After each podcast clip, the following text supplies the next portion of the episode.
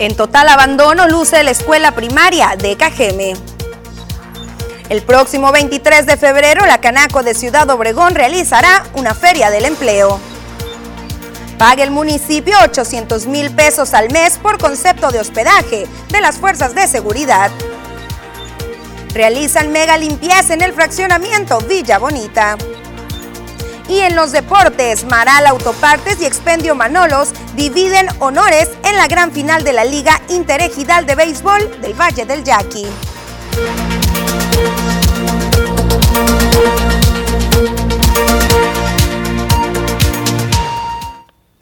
Es la 1.30 y es hora de mantenernos informados acerca del acontecer más relevante del municipio de Cajeme del estado de Sonora y de la República Mexicana. Lo ocurrido durante este fin de semana, por supuesto, lo tienes aquí en la segunda edición de las noticias. Bienvenido, yo soy Susana Arana y seré la encargada de llevarte de la mano por este paseo informativo, no sin antes recordarte los diversos métodos que tenemos para podernos mantener en contacto. La línea de WhatsApp aparece en tu pantalla 6442 04 21 20 y Recuerda que también estamos activos a través de las diferentes plataformas digitales, Instagram, TikTok, Twitter, por supuesto, a través del Facebook, las noticias TVP. Estamos completamente en vivo. Te invito a compartir, por cierto, esa transmisión.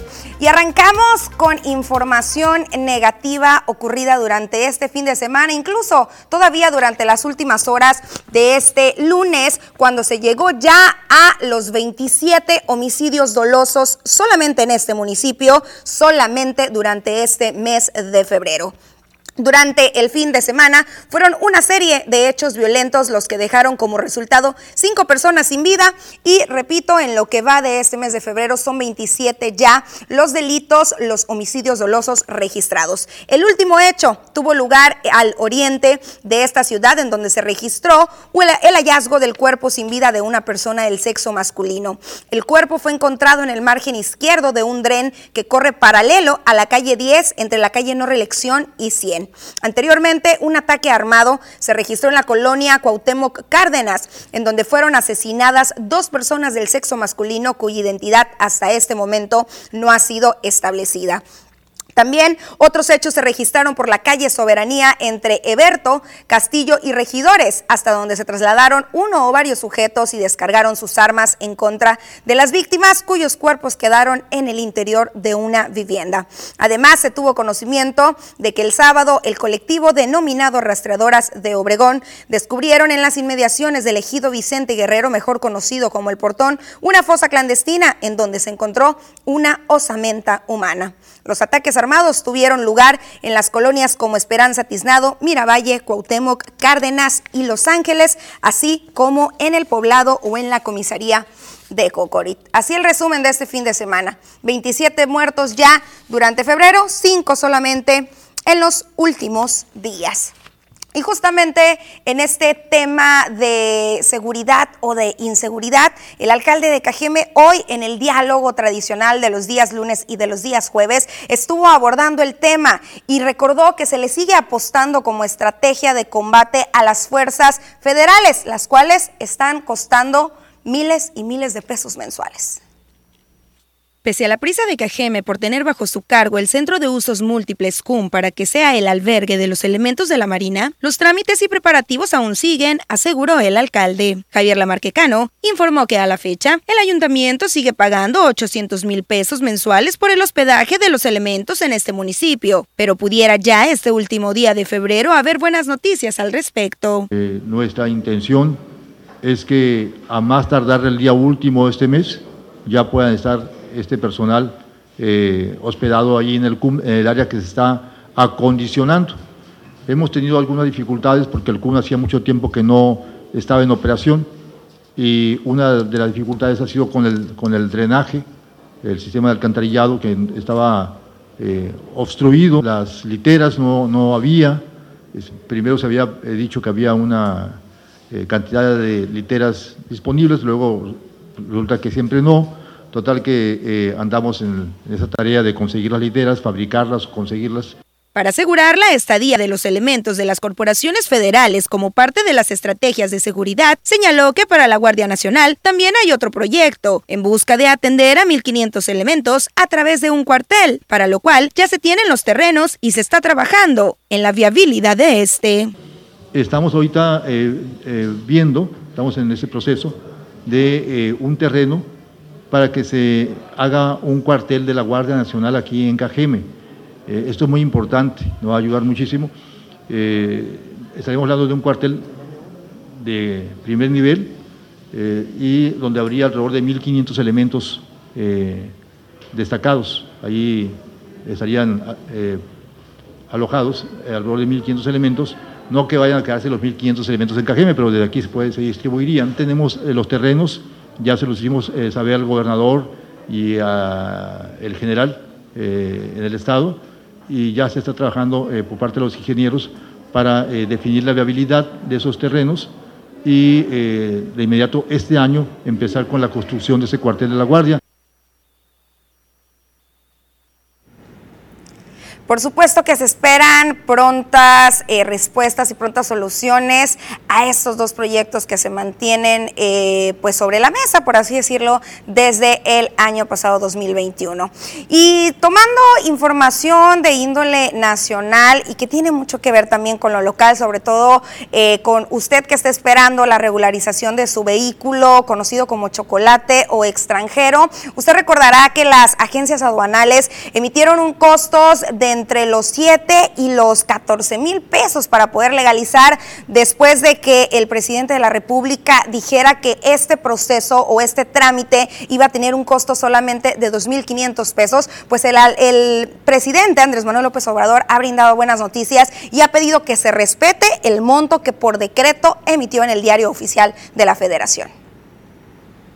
En la postura de la misma cantidad de 2.500 pesos para realizar el trámite de regularización de autos extranjeros, es como se mantiene el gobierno federal, aseguró el presidente de la República, Andrés Manuel López Obrador, esto luego de darse a conocer que con las agencias aduanales podría incrementar el cobro.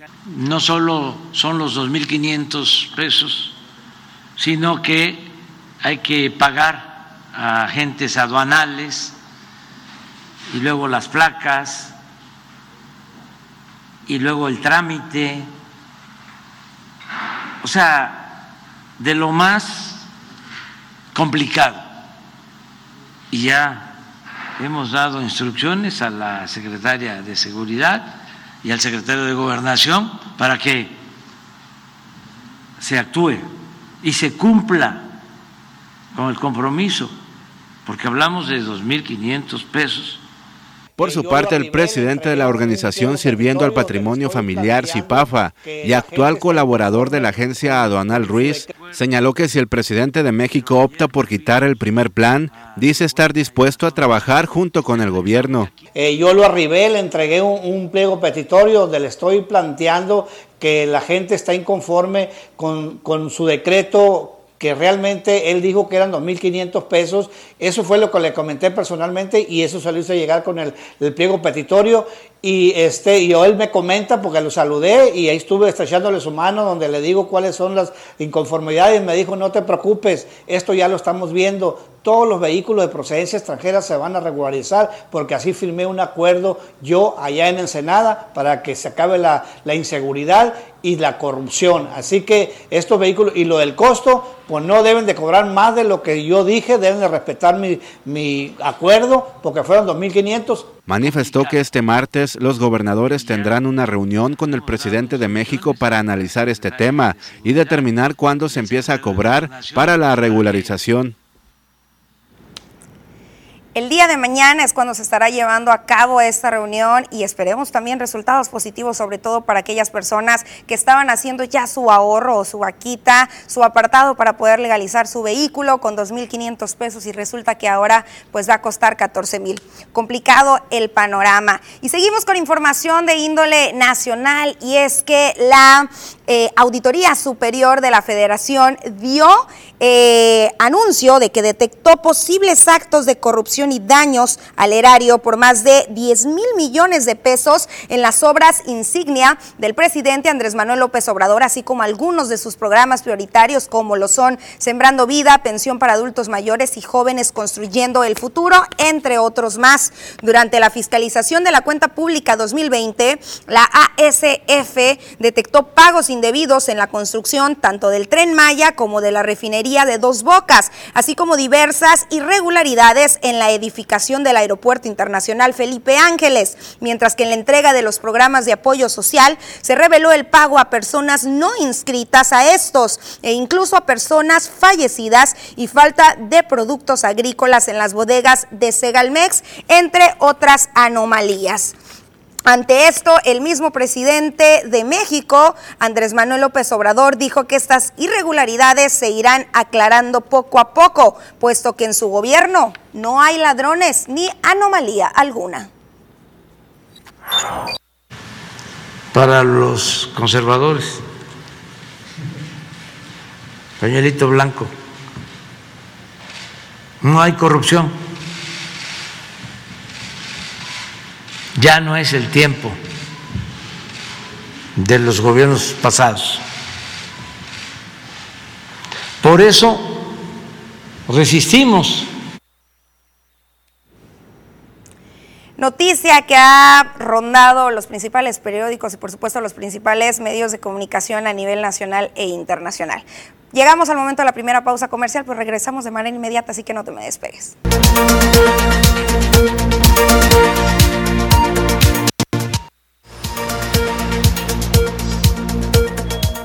Las investigaciones contra el exdiputado federal Saúl Huerta continúan. Ahora se dio a conocer que existen otras tres denuncias por el mismo delito, agresión sexual de menores de edad. Ahora, las fiscalías de Puebla y de la Ciudad de México buscan establecer un patrón que utilizaba el detenido para operar. Se espera incluso que se integren otras dos más. La Universidad Nacional Autónoma de México, la UNAM, anunció a la comunidad estudiantil que las entidades académicas que están llevando clases presenciales podrán seguir con esa modalidad de asistencia. Además, hizo un llamado a acelerar el regreso a las aulas.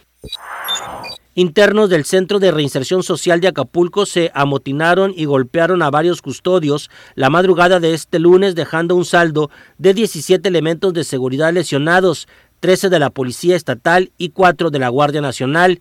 En un comunicado, la Secretaría de Seguridad Pública de ese estado precisó que los hechos ocurrieron cerca de la una de la madrugada, cuando se iniciaba el proceso de traslado de 25 mujeres y 36 hombres privados de la libertad a penales federales. Un estudiante resultó herido de bala en su mano izquierda luego de haberse disparado al ingresar una pistola a las instalaciones de la secundaria diurna 79 República de Chile en la colonia Mexicalcingo en la alcaldía Iztapalapa. Reportes de la policía indican que los hechos ocurrieron a las 8.10 horas en el plantel ubicado en la calzada La Viga y Campesinos. El menor involucrado tiene 12 años de edad y había traído el arma de su casa. Información estatal en Caborca luego de la violenta jornada que se registró los días 15 y 16 de febrero, que dejó como saldo cinco reportes de personas privadas de su libertad, trascendió que finalmente fueron encontradas con vida. Las primeras tres personas fueron localizadas a salvo en un periodo menor a las 48 horas después de los hechos y posteriormente y con unas horas de diferencia regresaron a casa las víctimas restantes. Las últimas dos que aún se encontraban en calidad de desaparecidos y que finalmente regresaron a casa son José Heriberto y Edgar Iván. De acuerdo a la Fiscalía General de Justicia del Estado de Sonora, las víctimas y sus familiares recibirán apoyo, acompañamiento y atención psicológica por parte del personal del Centro de Atención de Víctimas del Delito. Además, dio a conocer que se continúa trabajando en las investigaciones y en los operativos en coordinación con los integrantes de la Mesa de Seguridad y se agregó que el regreso a casa de las cinco personas privadas de su libertad, se corrobora el compromiso de seguir generando resultados. En Guaymas, para apoyar a las familias vulnerables del puerto con servicio médico, se mantiene el apoyo gratuito en el Centro Integral de Atención Social de la colonia La Popular, indicaron autoridades de la Dirección Municipal de Salud. Se indicó que esta cambió su ubicación para acercar los servicios que la dependencia ofrece a quienes más lo necesitan. En este espacio se ofrecen además de consultas médicas de peso y nutrición, servicios como pláticas informativas sobre hábitos alimenticios y clases de pilates para la promoción de la actividad física, se detalló. Y otro de los servicios que se ofrecen de manera gratuita es la aplicación de ivermectina para las mascotas, se añadió, y el horario de atención es de 8 de la mañana hasta las 15 horas de lunes a viernes. En Hermosillo y San Luis Río, Colorado, el Instituto Sonorense de Cultura, en colaboración con el Instituto de Tratamiento y Aplicación de Medidas para los Adolescentes de Sonora, inició el taller Círculo de Lectura para los adolescentes que cumplen una medida en uno de los 11 centros especializados de tratamiento en internamiento y externamiento. La lectura es uno de los ejes de la actual administración, pues a través de los libros se tiene la capacidad de cambiar futuro, se dijo, de generar diálogos internos y externos y además espacios de autorreflexión y canalizar energías. La primera sesión del círculo de lectura se llevó a cabo tanto en Hermosillo como en San Luis Río, Colorado. Pasamos ahora a conocer el resumen internacional.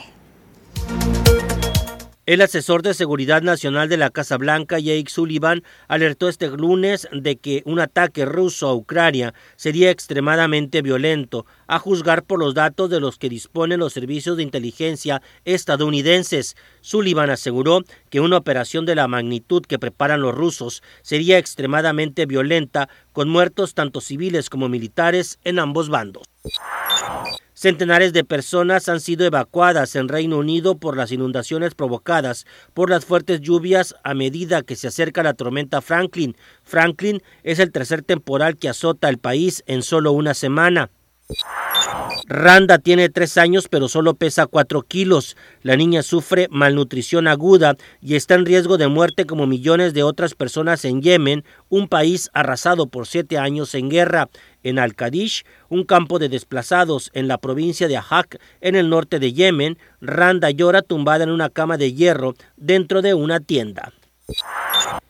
El gobierno de Haití anunció este lunes una subida del salario mínimo tras una serie de protestas organizadas por los trabajadores de las fábricas textiles, pero tras conocer el valor del alza, los sindicatos convocaron nuevas manifestaciones.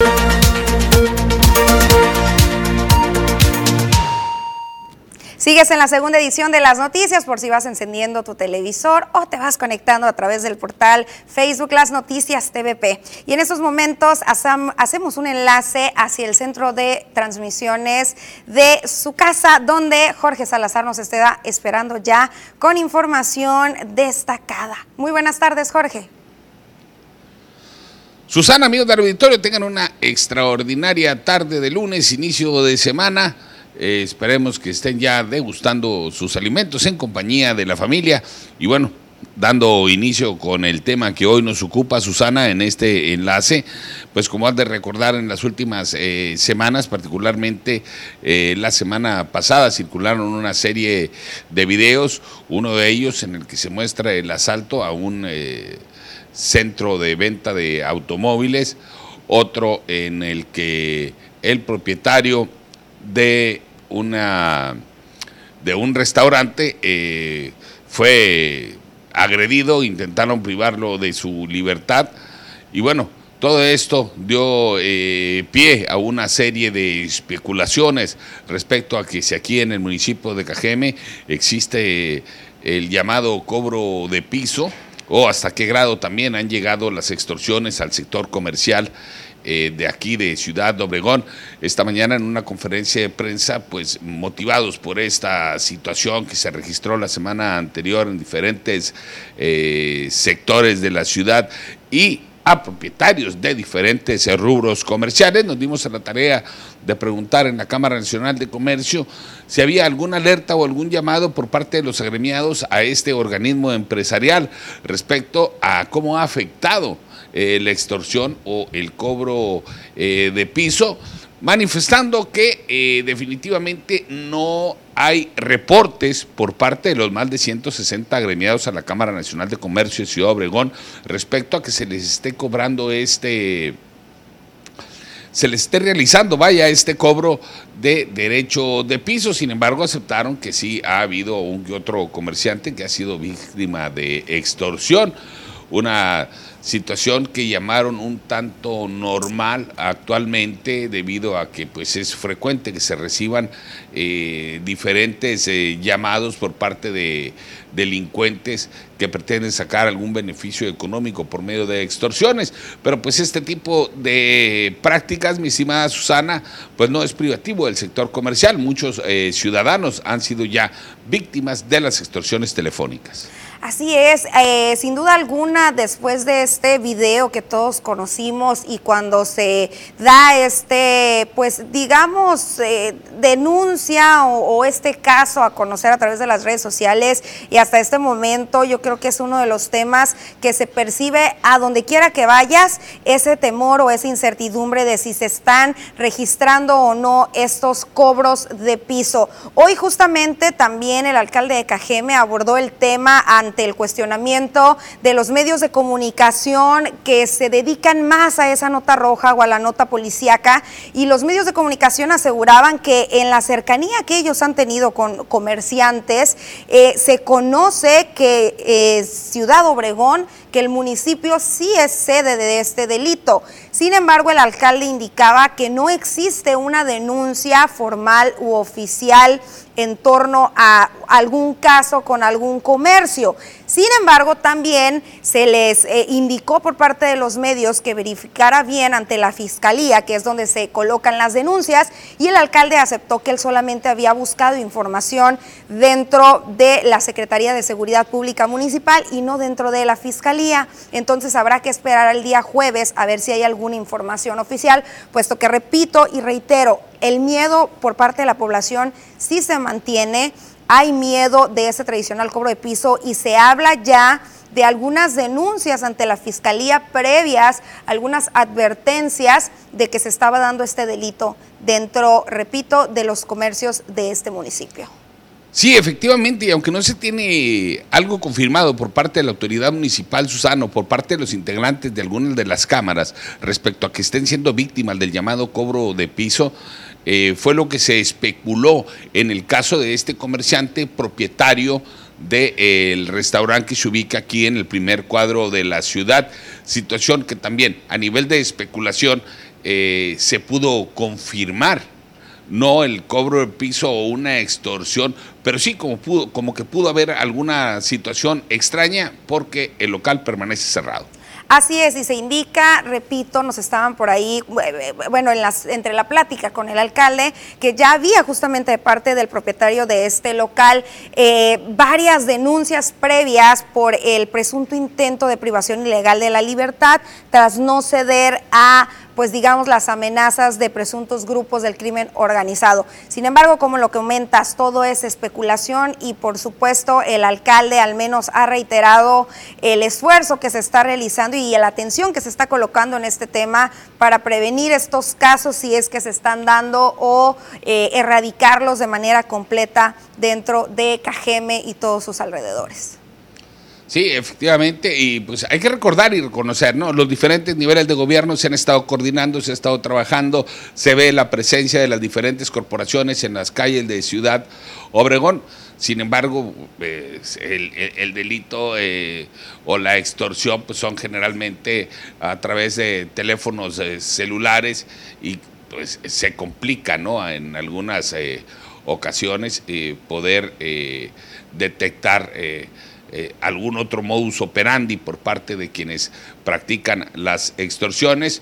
Sin embargo, eh, también a manera de, especulación, años atrás eh, se sufrió el cierre de un comercio también dedicado a la venta de, jugos y alimentos saludables por acá en el centro de la ciudad, también allá por la calle Tabasco, antes de llegar a la calle 200, el propietario de un establecimiento, de un giro comercial similar, fue asesinado. Así es, Jorge, pues repetimos el resumen, el cobro de piso sigue siendo una especulación, sin embargo, las extorsiones sí son una realidad y en los últimos días, recordemos que inclusive el grupo eh, de investigación ha evitado que cuatro familias caigan en estas extorsiones y se está trabajando en ello y hay que mantener la prevención de no emitir nuestros datos personales a través de redes sociales o incluso a través de las llamadas telefónicas y colgar, colgar y entrar en calma en caso de alguna amenaza por ahí a través de alguna de las redes sociales o vía telefónica. Muchísimas gracias. Sí, efectivamente, y, recordar ¿no? que realmente se ha visto eh, los resultados en materia de coordinación entre los diferentes niveles de gobierno y bueno, vamos a esperar que los resultados sigan siendo positivos. Susana, una extraordinaria tarde para ti y todos nuestros amigos del auditorio. Buen provecho, hasta la próxima. Pasamos una pequeñísima pausa comercial y regresamos con más.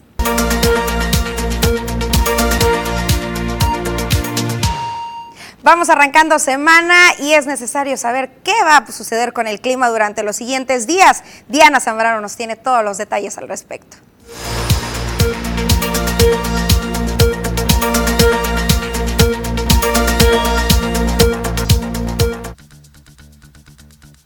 ¿Qué tal y buenas tardes? Gracias por seguir acompañándonos en esta excelente tarde. Nosotros estamos listos con el reporte meteorológico, primeramente para conocer las temperaturas actuales en algunos puntos importantes del país, ya comenzando en la frontera en Tijuana. Actualmente se registra condición de cielo totalmente cerrada, con 15 grados centígrados. La Paz se mantiene con 23. En Durango se registran 21, Guadalajara con 25. Y en Acapulco tenemos condición de cielo totalmente despejada con máxima que llega hasta los 31 grados centígrados.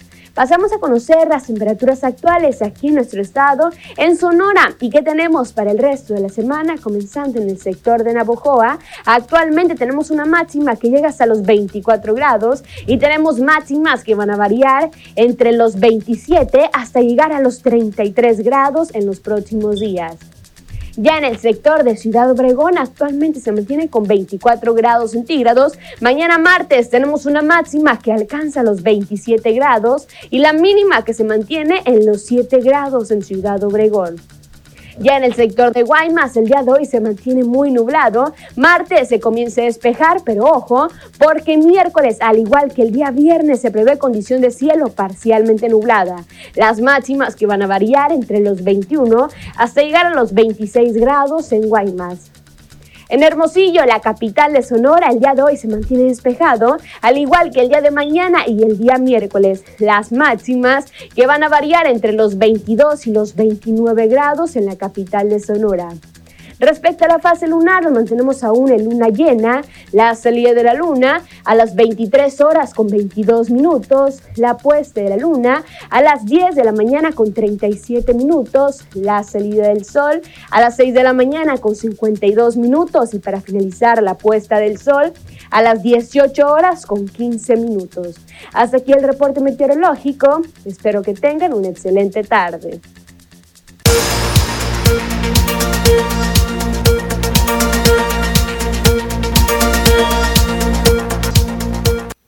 Bueno, les reitero la invitación para disfrutar las bellísimas lunas que nos ha estado regalando este mes de febrero. Un espectáculo increíble que todos debemos observar de manera diaria. Y bueno, pasamos a temas negativos eh, que tienen que ver con este regreso a clases y con la educación. Y es que por el estado en el que se encuentra la escuela primaria Centauro del Norte en la colonia Valleverde, que sufrió severos daños a causa del abandono por la pandemia y también por la constante acción de los amantes de lo ajeno, su director se mantiene solicitando apoyo para su rehabilitación. Guadalupe de Jesús Villela Trejo expuso que al momento el recinto se mantiene desmantelado, sin cableado, sin tuberías, sin puertas y hasta sin baños. La escuela está en pésimas condiciones, sellamos las puertas pero no se detienen, se llevaron todo, 24 aires acondicionados, 12 televisores, retretes, lavabos, bebederos,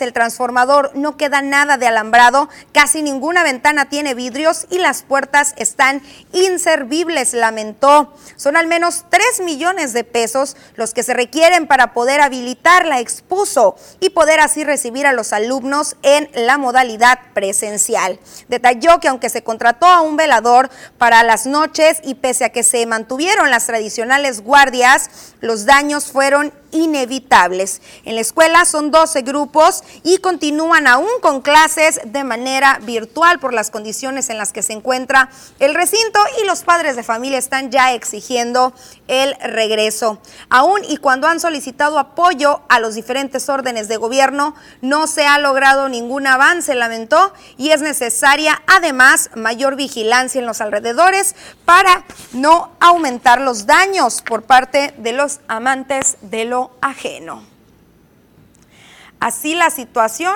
y ya observó cómo se mantiene el panorama por acá en esta escuela. Pasamos una pequeñísima pausa comercial y regresando seguimos con información.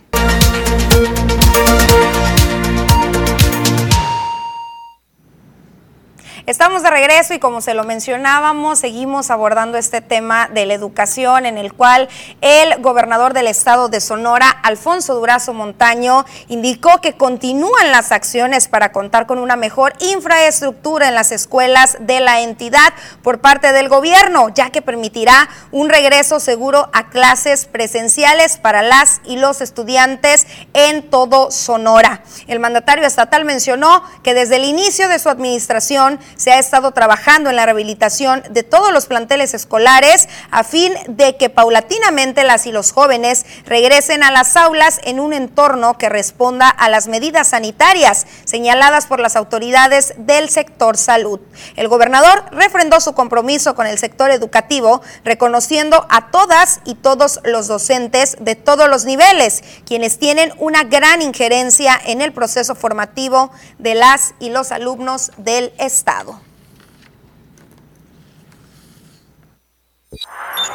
Tengo un gran compromiso con la educación, tan grande que he dicho que vamos a transformar a Sonora, pero que si de veras lo queremos hacer, solo es posible hacerlo desde las aulas. La transformación de nuestro Estado es imprescindible, pero para que suceda, tiene que pasar por las aulas. Si no, no hay transformación. Quiero pedirles de manera muy, muy particular, dejarles nuestro interés, la convocatoria, la petición, a que nos apoyen de manera adicional. Lo vienen ya haciendo, por supuesto, pero es imprescindible regresar a clases presenciales al 100%. Nuestros niños, nuestros jóvenes ya no aguantan. Es un reto emocional el no regreso a clases. Después de dos años de cuarentena, Nadie aguanta emocionalmente. Siguiendo con el tema educativo y pese a que el día sábado las autoridades del Instituto Tecnológico de, Sonora presentaron una propuesta al Sutitson para evitar la huelga que quedó postergada para este 25 de febrero, aún no hay acuerdos, reveló Jorge Sánchez, quien es el secretario general del Sindicato de Trabajadoras y Trabajadores. Explicó que el último ofrecimiento del 3.5% de aumento salarial del 6 que se está pidiendo sigue siendo insuficiente y se seguirá adelante con el emplazamiento. Recordemos que por parte de la representación de la universidad ante la mesa negociadora bilateral, se invitó al sindicato a reflexionar sobre la situación financiera de la institución y a buscar también las mejores condiciones para el cumplimiento del objetivo social u objeto social del recinto. Justamente para lograr un acuerdo y renegociar. Hoy a las 12 de mediodía entraron a diálogo los integrantes del SUTITSON con la Secretaría del Trabajo en Hermosillo. Esto para pedir su intervención en el tema. Y hasta este momento no se ha emitido información oficial de una posible conjuración de la huelga o de si sigue en pie. Que si nos llegó una oferta el día sábado eh, oferta que no esperábamos, obviamente, ¿no? La, la, negociación se cerró el día jueves, ¿sí? Donde eh, fue muy enfático el rector de que el 3.0 y el 0.9 a los no ligadas era lo máximo que podía dar. No se vale, no se vale porque todas las semanas estuvimos pugnando por un incremento y ellos no se movieron de ahí. Eh, de la noche a la mañana, de un día para otro, salen recursos. ¿sí? Entonces, ¿qué nos quiere decir o qué lectura podemos hacer de eso? El 5.5 fue la última contrapropuesta que hicimos. Esa fue la última. Y como se cerraron negociaciones, no tenía por qué contestar ninguna propuesta o contrapropuesta porque tenía yo un compromiso aquí pactado en la Junta de Conciliación y Arbitraje. Pues ahí está, vamos a ver si antes de que cerremos este espacio de noticias logramos alguna información de si ya hay alguna eh, algún cambio. Recordemos y ya lo escuchábamos, las negociaciones se cerraron el pasado jueves ante la negativa de las autoridades educativas de otorgar un 6% de incremento salarial. Después de que se cierran estas negociaciones, se le sube un punto 5 en este porcentaje que ofrecían. Sin embargo, pues ya lo escuchaba también, dice el sindicato que no confían ya en las autoridades y acuden el día de hoy a las 12 justamente entraron a reunión con la Secretaría del Trabajo en busca de buscar un respaldo o de buscar su intervención intervención en este tema y que intenten renegociar con las autoridades educativas. Vamos a darle lectura a algunos de sus mensajes. Muchísimas gracias por comunicarse. Por acá nos están saludando, nos dicen buenas tardes, Susana Poncho Diana, aquí estamos, saludos y bendiciones. Saludos y bendiciones, por supuesto, de regreso. También por acá nos dicen buenas tardes para reportar un drenaje eh, extruido desde el año antepasado por la calle Ejército Nacional, número 640 Poniente, entre Plan de Ayala y Michoacán. Ahí está el reporte para la autoridad correspondiente. También por acá nos dicen, muy buenas tardes amigos de TVP, para informarles que por ahí se está comentando en ciertos medios de comunicación que el gobierno municipal de Cajeme nos estaba dando un pago por coordinadores de comités de participación ciudadana, lo cual es una mentira. Todos los coordinadores hemos trabajado para nuestras comunidades con dinero propio y nunca se nos ha ayudado sin ningún peso para, bueno, ya otro reporte también dice, para reportar un drenaje en la colonia El Túnel, ya tiene más de dos meses que está flotando el agua sucia, son olores muy feos, nos comentan.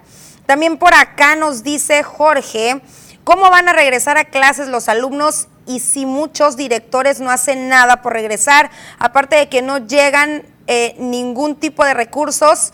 La misma SEC dice que no tienen recursos para apoyar las escuelas. Recordemos que tenemos, de hecho, y por cierto lo platicábamos el día viernes, nuevo titular eh, desde que entró la administración no se había tenido un encargado aquí en la zona sur y ya está Fausto Flores Guerrero. Y pues por supuesto que tenemos la confianza en que muchos de los planteles escolares que hasta este día no han regresado a clases, como por ejemplo la escuela primaria licenciado Luis Encinas, de donde los padres de familia nos han solicitado el apoyo también por diversas situaciones, por ahí una fuga de agua, después un transformador que ha impedido las clases, el mismo Centauro del Norte que le llevamos a usted la información que siguen sin clases han pedido la atención de los diferentes órdenes de gobierno para poder mantener y dar seguimiento a este desarrollo y a esta capacitación con los pequeñines.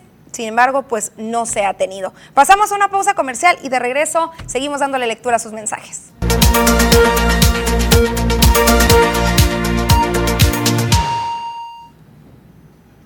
Estamos de regreso y tenemos ya contactado a Juan González, quien es el coordinador de estatal de protección civil, quien recordemos que inició desde finales de la semana pasada un acompañamiento en la Brigada Internacional para Búsqueda de Personas en calidad de desaparecidas y nos va a brindar en estos momentos todos los detalles. Muy buenas tardes, Juan. ¿Qué tal, Susana? Muy buenas tardes. Gusto saludarte a ti y a todo tu auditorio. Eh, de nuevo cuenta toda la información que necesiten, con muchísimo gusto. Se las proporcionamos adelante. Excelente. Platícanos un poquito qué resultados han tenido. Si mal no recuerdo, fue el día jueves o viernes cuando arrancan de manera oficial o comienzan a llegar eh, más de 200 personas integrantes de diferentes colectivos de la República Mexicana a buscar a personas desaparecidas dentro de territorio sonorense. Así es, Susana, como bien lo mencionas, pues bueno, todo se deriva de una serie de reuniones que diversos colectivos tuvieron eh, pues ver para bien con el señor gobernador y inmediatamente el gobernador del estado les les da el apoyo, se le se les da la mano, le extiende la mano al señor gobernador y nos instruye a varias dependencias, en este caso él decide utilizar eh, el funcionamiento del mismo sistema estatal de protección civil, el gobernador conoce perfectamente cómo funciona el sistema nacional y el sistema estatal de protección civil y nada de eso utilizamos el mismo marco, por decirlo así, operativo para darle, eh, bueno, seguimiento y el acompañamiento que se nos solicitó a estos, eh, a esta brigada internacional de búsqueda en Sonora. Eh, y bueno, la participación de colectivos de Sonora, de nuestro país, pero también de, de otras partes de, del mundo. Vienen personas también de Colombia, vienen personas de Venezuela, de Honduras, etcétera, ¿no? ¿Cuántas eh, y qué localidades son las que ya se han visitado y cuáles siguen todavía apenas por visitar en los siguientes días? Y otra pregunta, ¿han tenido ya algún positivo dentro de estas búsquedas? Sí, te comento, eh, primeramente, eh, bueno, han estado trabajando en el acompañamiento de nosotros, es materia logística, de seguridad, de acuerpamiento, de acompañamiento en función de de los inmuebles donde se quedan a dormir, eh, es decir, el hospedaje, la alimentación, en los vehículos, insumos, eh, gasolina, diésel, etcétera, choferes, etcétera, toda la logística general, es el acompañamiento que nos pide a nosotros el señor gobernador. Y están muchísimas dependencias involucradas, ¿no? Es, es muy importante precisarlo, Susana, que, que es mucho el trabajo, son muchas las dependencias involucradas y en ese tenor te digo que nosotros eh, vamos a estar trabajando los siguientes días. Nos queda hoy Puerto Peñasco, mañana Puerto Peñasco y lo último que falta es San Luis Río Colorado. Yo te diría también que ya estuvimos, salen del contingente el 17 de, de febrero de Hermosillo, posteriormente llegan a Nogales, de Nogales se van a Puerto Peñasco, de Puerto Peñasco van a pasar a Sonoita, de Sonoita regresan a Puerto Peñasco y terminan en San Luis Río Colorado. ¿Qué es lo que falta? Actualmente están en Puerto Peñasco, se van a pegar un brinquito mañana en Sonodita todo el día de trabajo, regresan a Peñasco y luego culminan posteriormente en San Luis Río Colorado. El 25 de febrero es el último día de trabajo aquí en territorio sonorense para posteriormente pasar a Baja California. Ok, ok. ¿Cuál ha, sido el, eh, eh, ¿Cuál ha sido el ambiente que se ha vivido en estas jornadas eh, que pues son históricas? Yo creo que por primera vez hay tantas dependencias, organismos y colectivos reunidos con el mismo objetivo de disminuir esta lista de personas en calidad de desaparecidos. Y lo mencionaba como indican las madres de familia, de regresar esos tesoros o esos ángeles a casa. Así es, bueno Susana, como bien lo mencionas, eh, ya lo hemos platicado con, con ellas, con, con estas personas que son en este caso con las que tenemos más contacto nosotros, eh, colectivo de buscadoras por la paz sonora, entre otras. Eh, ellas no lo comentan, es un hecho histórico para ellas el apoyo que se les ha brindado, esta seguridad, este acuerpamiento en donde eh, el gobernador les ha extendido la mano claro que les abren las puertas, pero no nada más eso, sino que también les dan todo el apoyo y nosotros estamos por instrucciones del gobernador velando eh, por la seguridad, pero también para que eh, pues ejerzan sus derechos, sus garantías, estén a salvo, ¿no? Y en ese contexto te digo, es un trabajo coordinado, Protección Civil se asigna la tarea porque, bueno, los sistemas estatales eh, ya estamos impuestos aquí a trabajar de manera coordinada con los tres niveles de gobierno, de manera interinstitucional, para darle atención a cualquier agente perturbador o emergencia aquí en Sonora. Pero bueno, en este caso no es una no es una emergencia, pero es el mismo sistema que se utiliza de muchas dependencias de manera muy coordinada, muy coordinada y ordenada para darle ese puntual seguimiento a estos colectivos, ¿no? Ok, eh, Juan, por último, eh, pues hoy en esta ocasión se enfocaron un poquito en el norte, sin embargo hay áreas como Cajeme, por ejemplo, que hay una eh, pues lista larga de personas desaparecidas, el sur de Sonora en general. ¿Habrá o hay ya por ahí alguna plática, algún diálogo para una próxima brigada de este tipo en esta área? La verdad nosotros desconocemos, Susana, ese tema ya viene siendo más conducente de la Comisión Estatal de Búsqueda de Personas del Estado Ahí nosotros respetamos esas agendas, no son parte de nuestro trabajo, pero te digo que la logística y la operación de acompañamiento ha sido todo un éxito. La verdad es de que sí, le quiero pues dar un reconocimiento y un agradecimiento a las fuerzas estatales, a las fuerzas federales y a las fuerzas municipales que se ven involucradas para, eh, de conformidad, cumplir con la instrucción del gobernador, que es darle todo el acompañamiento y todo el respaldo y todo el apoyo a esas personas. Excelente, pues muchísimas gracias. Vamos a estar muy al pendientes de estos días que restan de esta jornada. Eh, pues estaremos, estaremos en contacto. Gracias de nueva cuenta. Gracias, Ana. Un fuerte abrazo a ti, a todo tu auditorio y estamos al pendiente para cualquier cosa. Gracias, gracias. Bueno, ya lo escuchó. Después de esto pasamos a una pequeñísima pausa comercial y regresamos con más información, con más detalles, así que no te me despegues.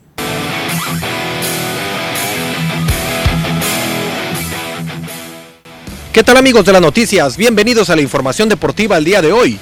La gran final de la Liga Interregional de Béisbol del Valle del Yaqui arrancó el día de ayer. Como protagonistas llegaron los equipos de Maral Autopartes y el conjunto de Expendio Manolos que buscan repetir el título y no ceder la corona que actualmente les pertenece, obteniéndola el pasado marzo del 2021. El primer encuentro, el llamado juego matutino, se lo llevó el equipo de Maral Autopartes cuatro carreras por tres, concretando el primer golpe de la serie de campeonato por el título del béisbol del Valle del Yaqui. Sin embargo, el resultado fue bastante complicado de obtener, ya que Expendio Manolos, con su ofensiva y también con su gran vendió cara a la derrota en su terreno en el estadio del ejido Robles Castillo. Para el juego vespertino, el encuentro 2 de la serie, Expendio Manolo reaccionó y con gran serpentina en relevo de Ariel Gracia, se llevó un triunfo muy valioso al son de 6 carreras por 4 ante el equipo de Maral Autopartes que le permitió emparejar la serie final entre ambos y dibujar un panorama mucho más interesante e intenso para el próximo domingo 27 de febrero, cuando se vuelvan a ver las caras para abrir los juegos 3 y 4 respectivamente en sede aún por definir.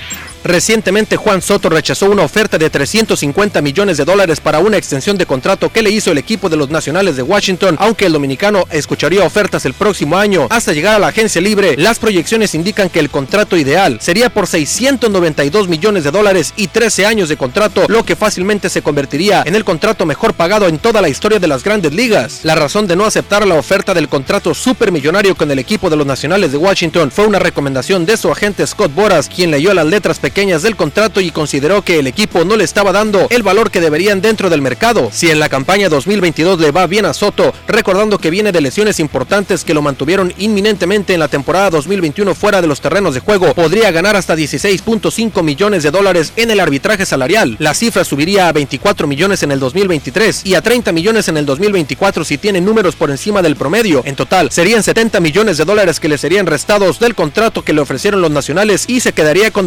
279.5 millones por 10 años. Stephen Curry se convirtió en pieza clave en el triunfo de Team LeBron en el juego de estrellas de la NBA. El jugador de los Golden State Warriors estableció las marcas de triples seguidos en estos compromisos al intentar 16 de sus 27 intentos para terminar el compromiso con 50 unidades, cifra que le valió para ganar el premio Kobe Bryant al jugador más valioso de la noche. Curry fue una de las grandes atracciones del compromiso celebrado este domingo en Cleveland, Ohio. La estrella de los Warriors se encendió en el tercer cuarto y acabó con el elemento con más puntos en la velada con 50, pero llamó potencialmente la atención con su especialidad los triples. Stephen es apenas el segundo jugador en la historia en llegar al medio centenar de puntos en un juego de estrellas de la NBA, pero no pudo alcanzar lo que hizo Anthony Davis en 2017, quien en esa ocasión consiguió 52 unidades e inclusive fue el primero que con 33 años o más llega a esta cifra. El chef anotó 6 triples durante el segundo cuarto y cuando se parecía insuperable, explotó en el tercer periodo con 7 intentos para romper su propia marca. Al final el Team LeBron se quedó con la victoria 163 a 160 con Curry, quien brilló con luz propia.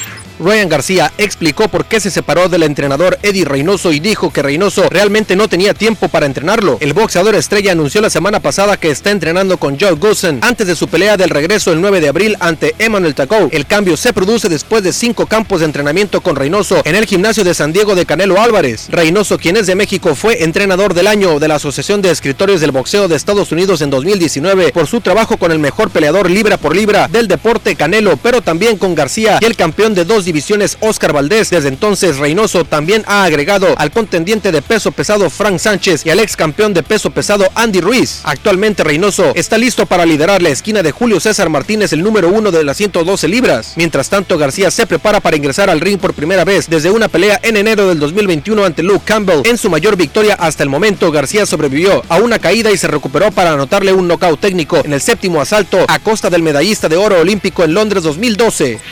El equipo de los acereros de Pittsburgh anunció en sus redes sociales que Brian Flores será asistente defensivo de apoyadores. Brian Flores fue entrenador en jefe de los Delfines de Miami en las últimas dos temporadas, ambas con marca ganadora. Sin embargo, los Delfines decidieron despedir al coach. Flores recientemente demandó a la NFL, los Delfines, a los Gigantes de Nueva York y a los Broncos de Denver porque consideró que tuvieron prácticas racistas ante él. Flores tiene 14 años de experiencia en la NFL en distintas posiciones. La mayor parte de ese tiempo las pasó con el equipo de los Patriotas de Nueva Inglaterra al lado de Bill Belichick. La NFL contrató un despacho de abogados que incluye a la ex secretaria federal de justicia Loretta Lynch para defender a la organización y a sus equipos de la demanda que interpuso Brian Flores por discriminación racial. Con esto amigos llegamos al final de la información deportiva el día de hoy. Quédese con más información aquí, en las noticias.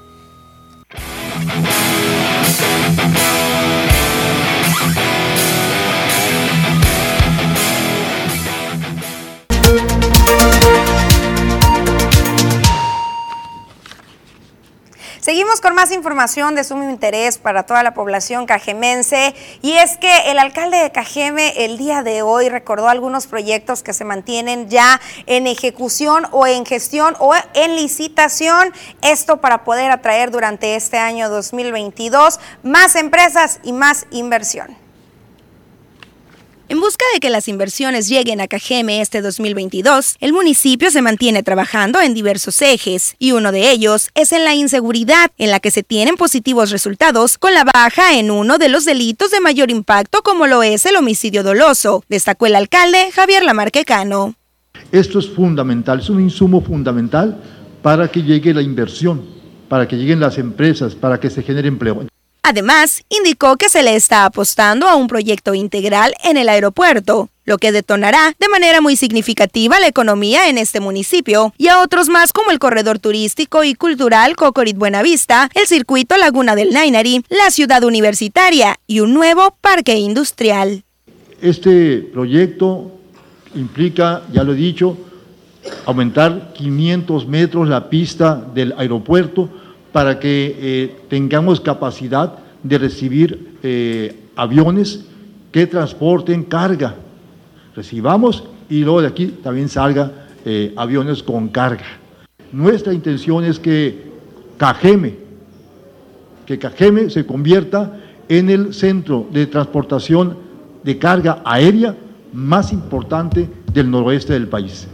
Hay alrededor de dos empresas más muy importantes que ahorita están buscando terreno donde instalarse aquí en Cajeme. ¿sí? Una de ellas es una empresa china, que es la, eh, que la, empresa más importante a nivel mundial, que fabrica eh, artículos deportivos, principalmente eh, gorras. ¿sí? Y aquí estamos hablando de una empresa que va a generar al menos 6 mil empleos. Son muchos proyectos, entre otros que tenemos, que estamos trabajando todos los días con ellos. No son proyectos que se nos estén ocurriendo. Son proyectos en donde ya se está trabajando. Hablando del tema de empleos, la Cámara Nacional de Comercio se mantiene detallando ya la organización y la ejecución de una feria del empleo con el objetivo de vincular a las personas desempleadas con las empresas de la localidad. Esta feria se va a llevar a cabo este 23 de febrero. Lo anterior fue dado a, conocer por el presidente del organismo empresarial, Ivonne Llamas Asensio, quien destacó también que todas aquellas personas que buscan un trabajo pueden llevar desde ya su currículum a las oficinas de la Cámara y a las empresas afiliadas. Esto en búsqueda eh, de quienes buscan diferentes perfiles. Vamos a escuchar un poquito de esta invitación. Están aproximadamente como cerca de 160 empresas que están buscando este cierto tipo de, empleos en especial. De recepción, de mostrador, de contador, de, y es lo que estamos buscando, cómo, encauzarles a ellos estos tipos de, de empleos, que muchas veces no se cuenta porque se maneja como si la Cámara estuviera con eh, el registro de que tenemos nosotros nuestra propia eh, reclutamiento. Entonces, el servicio de mantener eh, a nuestros eh, afiliados con personal para lo que es reclutamiento, se les da el servicio también esto. Ahí está, este 23 de febrero, una positiva opción para quienes están buscando acomodarse dentro de alguna empresa o están buscando algún trabajo después de haberlo perdido durante la pandemia. Quienes también se encuentran organizando ya los últimos detalles de una próxima convención son las mujeres empresarias y han destacado la derrama económica que van a dejar en el municipio a través de esta actividad. Una cumbre empresarial enfocada al sector femenino es el que se realizará en Ciudad Obregón a finales de este año 2022, informó Elisa Morales Rodríguez, presidente de la Asociación Mexicana de Mujeres Jefas de Empresas AMGE. Señaló que esto traerá grandes beneficios económicos para la región pero sabemos que vamos a estar en la mira de toda la República ahora a finales de año en nuestra cumbre empresarial. Agradecemos, por supuesto, el apoyo de cada una de las socias de AMGE, que gracias al trabajo, gracias a todo lo que hemos realizado juntas, pudimos ser la mejor representación a nivel nacional y pudimos también traernos eh, esta sede. También agradecer al apoyo que nos dio el gobierno del Estado entraban recientemente cuando fuimos a tocar la puerta, al respaldo que tuvimos por parte del secretario de Economía, que cree también en las mujeres empresarias. Serán 1.200 mujeres las que participarán y esta sede tendrá una derrama económica de 12 millones de pesos, mostrando las bondades de Sonora para el negocio y turismo. Eh, el evento es a finales de año, octubre, noviembre, la fecha este, se, definirá junto con las autoridades del gobierno del estado y tendremos dos sedes, Hermosillo y Ciudad Obregón. Ahí está, vamos a estar muy al pendientes, por supuesto, del desarrollo de esta convención.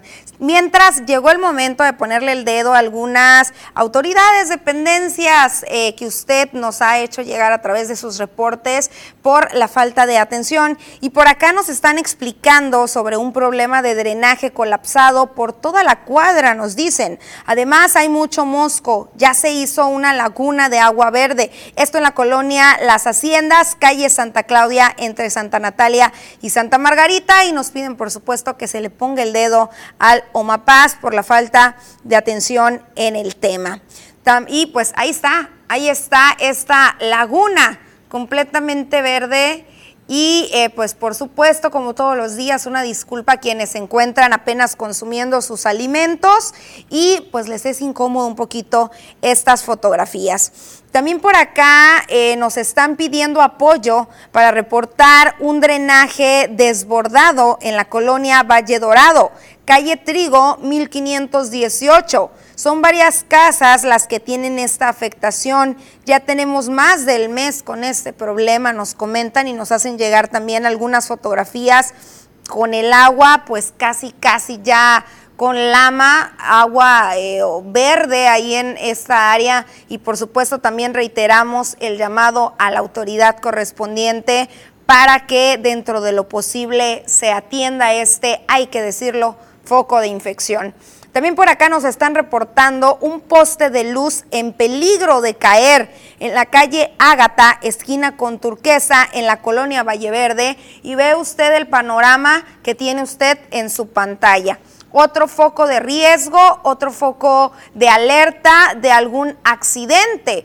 Recordemos que últimamente nos han estado llegando muchos reportes de estos postes de la CFE en mal estado y también se nos ha indicado que no han sido atendidos y recordemos la situación que ya se dio por acá en el sur de la ciudad donde algunos postes se cayeron. De manera afortunada no hubo personas lesionadas, solamente hubo algunos pequeños daños materiales. Sin embargo, ¿para qué queremos llegar a alguna situación donde haya alguna contingencia o alguna problemática mayor? Hay que atender ahí el llamado para la Comisión Federal de Electricidad. Vamos a continuar con la lectura de sus mensajes después de la pausa comercial.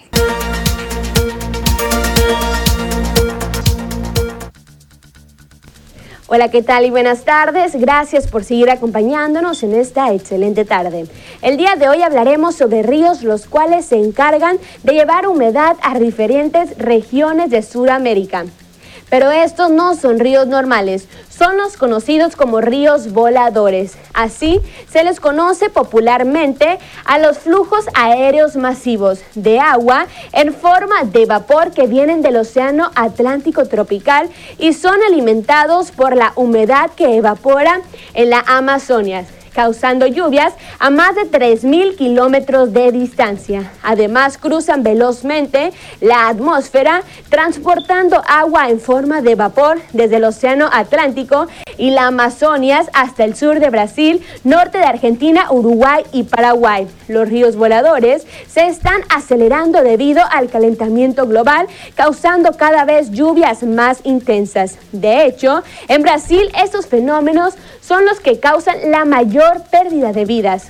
Otro componente esencial de los ríos voladores es la humedad liberada por los árboles de la selva amazónica. Un árbol de 20 diámetros puede transpirar más de mil litros en un solo día. De hecho, este fenómeno ha dejado más de 100 muertos en Brasil los últimos días. Los invito a seguir acompañándonos durante nuestra transmisión.